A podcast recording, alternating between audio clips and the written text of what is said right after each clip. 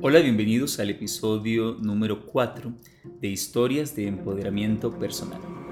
Este episodio titula Poseído por un demonio.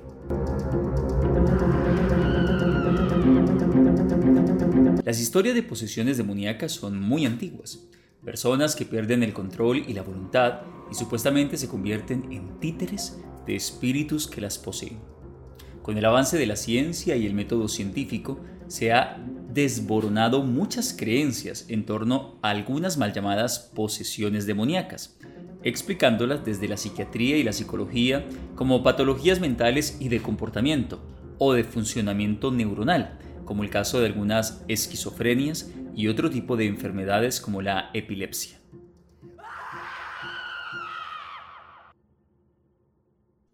En la mayoría de los casos, las mal llamadas posesiones demoníacas se reducen a una enfermedad en la que no hay intervención o influencia espiritual externa, ni mucho menos malévola.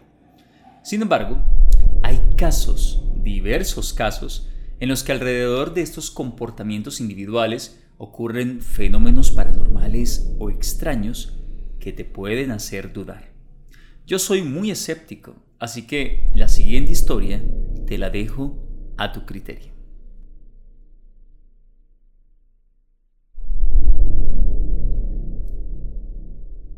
Una vez atendí a un hombre de 43 años de edad que presentaba uno de los cuadros más complejos que jamás había yo atendido. Se llamaba Ricardo.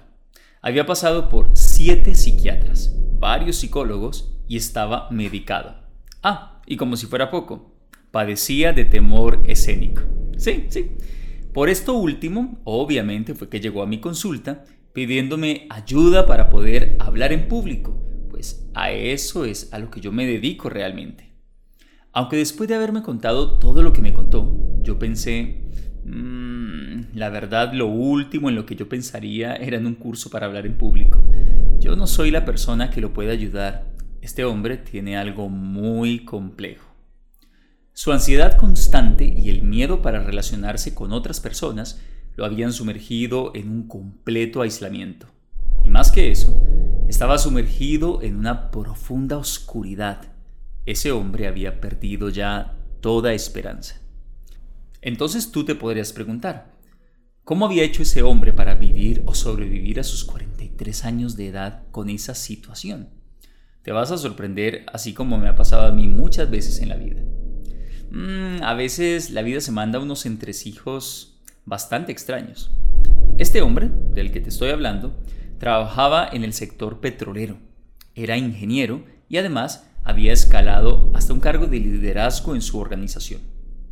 Una persona así, con problemas psiquiátricos, ocupando un puesto de liderazgo, no te sorprendas, porque eso no tiene nada que ver. ¿O es que tú crees que muchos de los líderes políticos o figuras públicas que sigues desbordan salud mental? Bueno, como dato adicional, Ricardo tenía una esposa que decía amar y unos hijos. Obviamente la nueva posición de liderazgo en la empresa en la que trabajaba lo obligaba a hablar en público y fue por esta presión que me contactó.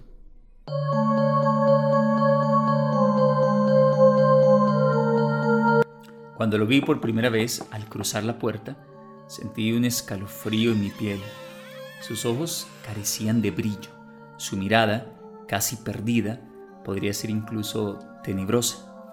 Era un hombre fuerte, de manos grandes y brazos gruesos. Se notaba a leguas que su trabajo era rudo y que poseía fuerza física. Después de hablarme por más de una hora contándome su caso, quedó en silencio. Yo la verdad comencé a sentirme muy raro. Creo que me empezó a dar miedo. Lentamente, giró su cabeza hacia mí y con esa mirada de ojos negros apagados me dijo, Creo que estoy poseído por un demonio, profe. Hago o pienso cosas que yo no controlo. Mm. ¿Cómo qué cosas? Pregunté atemorizado. A veces siento el deseo de tirármele a un carro para que me atropelle. ¿Y lo has hecho? Volví a preguntarle. Él no contestó nada. ¿Pero has tratado de suicidarte de otra forma, Ricardo? Mi intuición me pidió que le hiciera esa pregunta. Sí, profe, lo he hecho.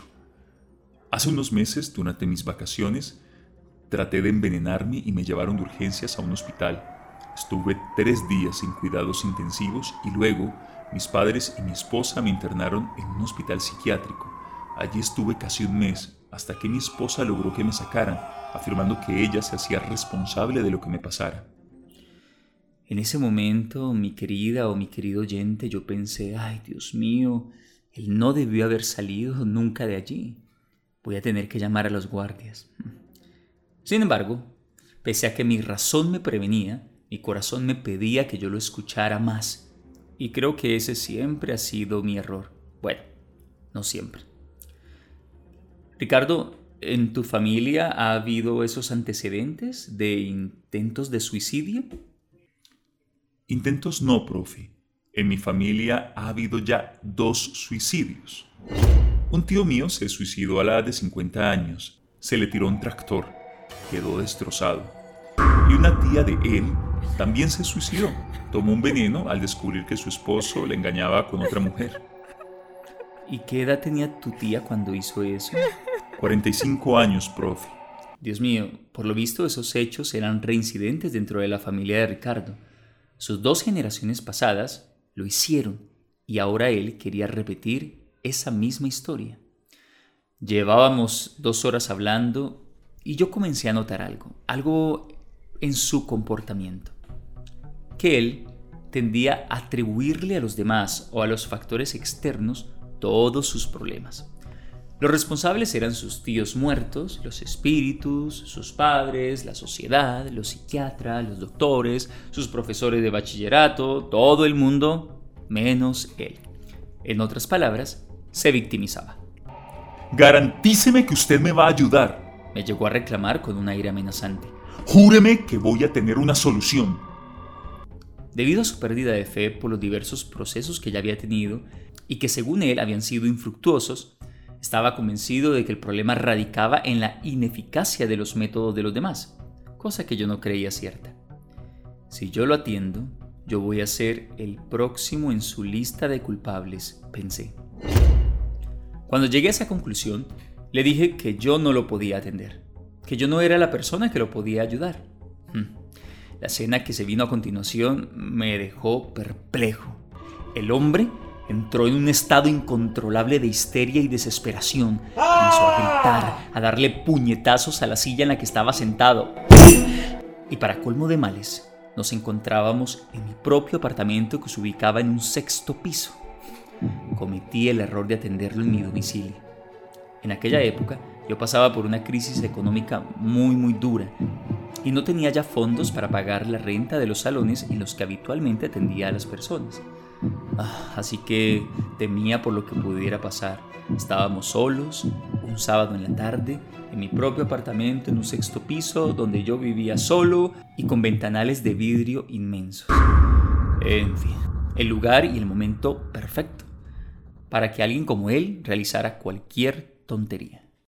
Finalmente, tras apaciguarlo mediante algunas técnicas que conozco, le expliqué mis razones y le pedí que lo pensara muy bien antes de querer iniciar un proceso conmigo, pues mi campo de acción no era ni clínico ni terapéutico. Yo era una persona que enseñaba técnicas para hablar en público y nada más. Entonces le hice prometer que si él era capaz de asumir el 100% de la responsabilidad de su proceso, yo con gusto lo atendería con mi trabajo habitual y técnico.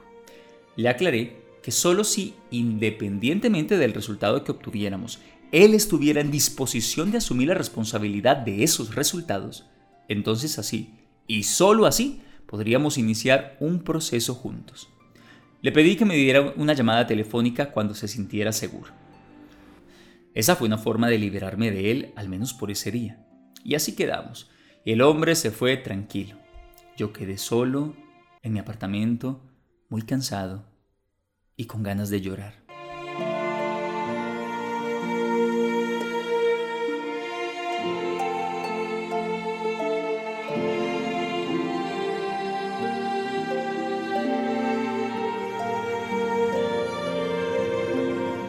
Esa noche no pude dormir bien pues sentía esa energía, como, como una presencia en forma de sombra en uno de los rincones de mi habitación.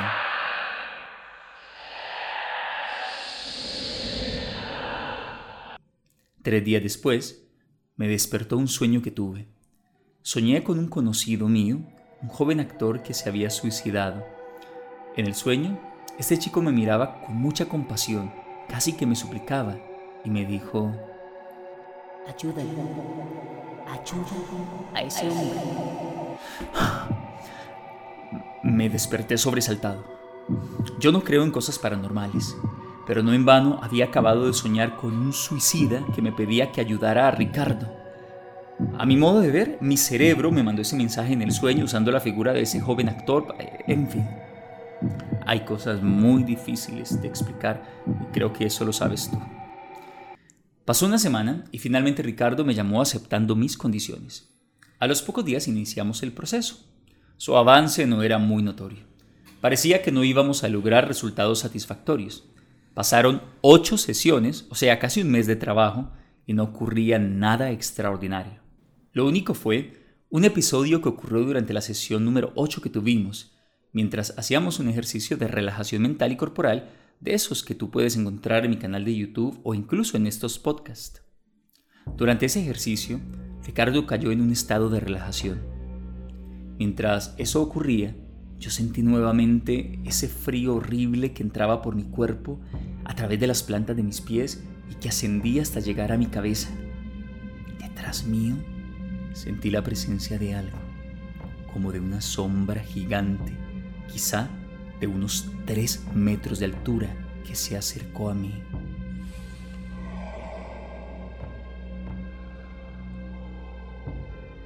Sentí también una mala intención Incluso sentí que me respiraba en la nuca. Un aire frío, pero de una forma extraña, yo no tuve miedo esta vez, sino más bien una compasión y una tristeza. Sí, eso fue lo que sentí extrañamente, compasión y tristeza. Y le pedí a esa sombra que quien fuera que fuera, no volviera, que mi alumno y yo no la necesitábamos. No sé por qué sentí que esa sombra era como la del tío de Ricardo, el, que se había suicidado tirándose a un tractor. La sensación de ese tercero en la habitación pronto se fue, así como se fue el frío en mi cuerpo y todo volvió a la normalidad. Cuando mi alumno abrió los ojos, me dijo, Profe, durante el ejercicio vi a mi tío y a mi tía y les pedí que se fueran, que yo era un hombre diferente y que no quería repetir sus decisiones. Yo amo a mi esposa y a mis hijos, amo a mi trabajo y me siento agradecido con la vida por lo que tengo, pese a la oscuridad y a la ansiedad que siempre me han atormentado. Yo no le dije a Ricardo nada de lo que experimenté. Simplemente puse mi mano en su hombro, pero ese día supe que por fin habíamos avanzado. Ricardo había logrado una nueva conciencia. Por razones de trabajo, él tuvo que viajar y paramos el proceso por un par de semanas.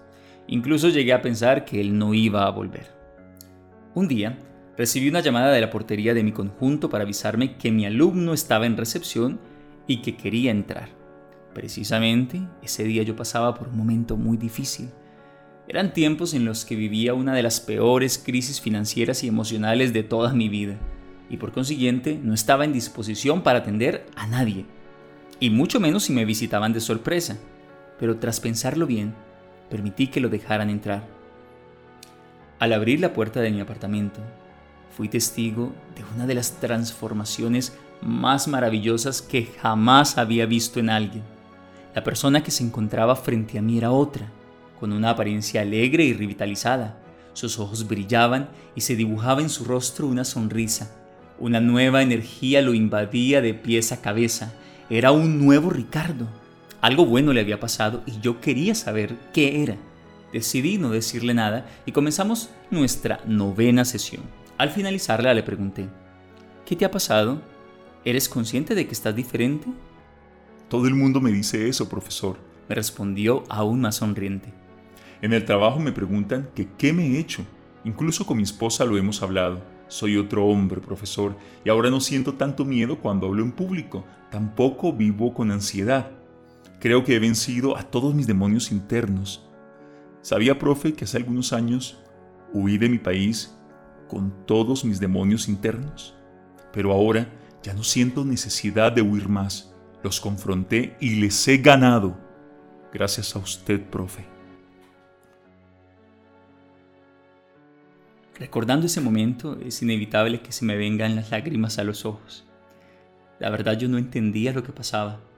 Tan solo sabía que presenciaba lo que yo mismo denomino como un milagro pedagógico, algo lo suficientemente poderoso como para transformar la vida de una persona que había vivido tantos años en oscuridad y de paso para levantarle el ánimo a un profesor quejumbroso y abatido por sus crisis personales. Ese día comprendí que todo en la vida tiene sentido y que es innegable la ley universal de la causa y el efecto, y del sembrar y recoger. Solo había que aprender a esperar. Ese día comprendí que cada uno a su manera carga consigo sus propios demonios, pero con decisión y con conciencia uno se puede liberar de ellos. Te quiero decir algo a ti que me escuchas. Toda siembra tiene su cosecha. Pero los tiempos de los frutos no siempre los conocemos. Si tú llevas un tiempo esperando algo, no te preocupes. Sigue sembrando, dedícate solo a ello, sigue trabajando. Por ley universal recogerás y de la manera menos esperada. Así pues, respecto a un proceso pedagógico, los tiempos de cada persona suelen ser diferentes. Unos progresan más rápido, otros se demoran más. Pero hay algo indiscutible, al menos para mí como profesor. Desde que haya voluntad, trabajo consciente y determinación, todo florecerá. Y en la comunicación no es una excepción. Solo bastaba con que este hombre aprendiera a tomar las riendas de su propia vida y reconociera que en él yacía la responsabilidad de su destino, para así comenzar con un proceso de desarrollo que no daba grandes visos en un principio, pero que luego estalló en magia. Estoy seguro que nada de lo que él había sembrado había sido en vano, ni siquiera sus visitas a los diferentes psiquiatras. Desde una explicación en mi campo, la comunicación humana, ese hombre vivía sumergido por la energía del tánatos, un concepto que ha sido extraído de algunas corrientes psicológicas en el que la persona vive con la insignia del no quiero y no puedo. Es como estar muerto en vida, es aceptar que nuestras vidas no nos pertenecen y metafóricamente hablando, es como venderle el alma al diablo.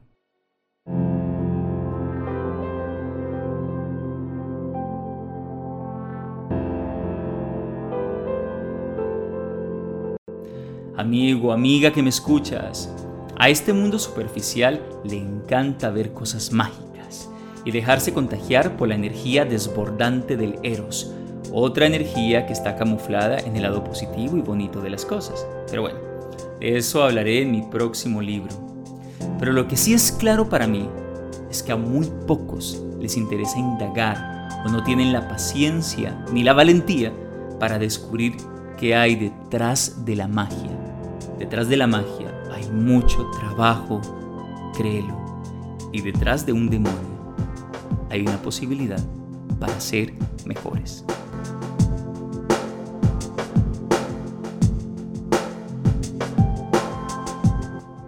Desde esa experiencia también aprendí a creer en los demás, en sus potencialidades y en sus tiempos. Aprendí a no juzgar el proceso de nadie. Además, este caso me dio la motivación necesaria para salir de aquella crisis en la que yo me encontraba, de confrontar mis propios miedos y de superarlos. Esa experiencia nos enseñó tanto a Ricardo como a mí que culpar a los demás de nuestros problemas o situaciones no es nada bueno. Era fácil decir, yo soy así por culpa de un demonio que yace en mí. Así como es fácil decir, la culpa la tienen mis padres, mi familia, el país en el que vivo, la culpa la tiene el diablo, estoy poseído por un demonio, etcétera, etcétera. Lo que no es fácil es darle la cara a nuestra oscuridad y confrontarnos con lo peor que hay en nosotros mismos. Para finalizar, me despido con una frase del psicólogo Carl Jung. Dice, la gente podrá hacer cualquier cosa, no importa cuán absurda, con el fin de evitar enfrentar su propia alma. Reflexiona en ello. Ah, y por último, algo curioso es que el alumno nunca supo la situación por la que yo estaba pasando mientras trabajábamos en su proceso. Nunca se enteró que su profe estaba sumergido en una depresión quizá y que también vivía su propia oscuridad. su profe también tenía sus propios demonios. Tal vez se va a enterar cuando escuche esta historia. Nos vemos en el siguiente capítulo. Regresar en el fondo del infierno, navegar en un mundo siempre inquieto. Me ayudó a pensar en ti y en lo mucho que aprendí y al final me debo solamente a mí. Voy a fundir los filtros de mi corazón y sentir de lleno nuestro inmenso amor. No sin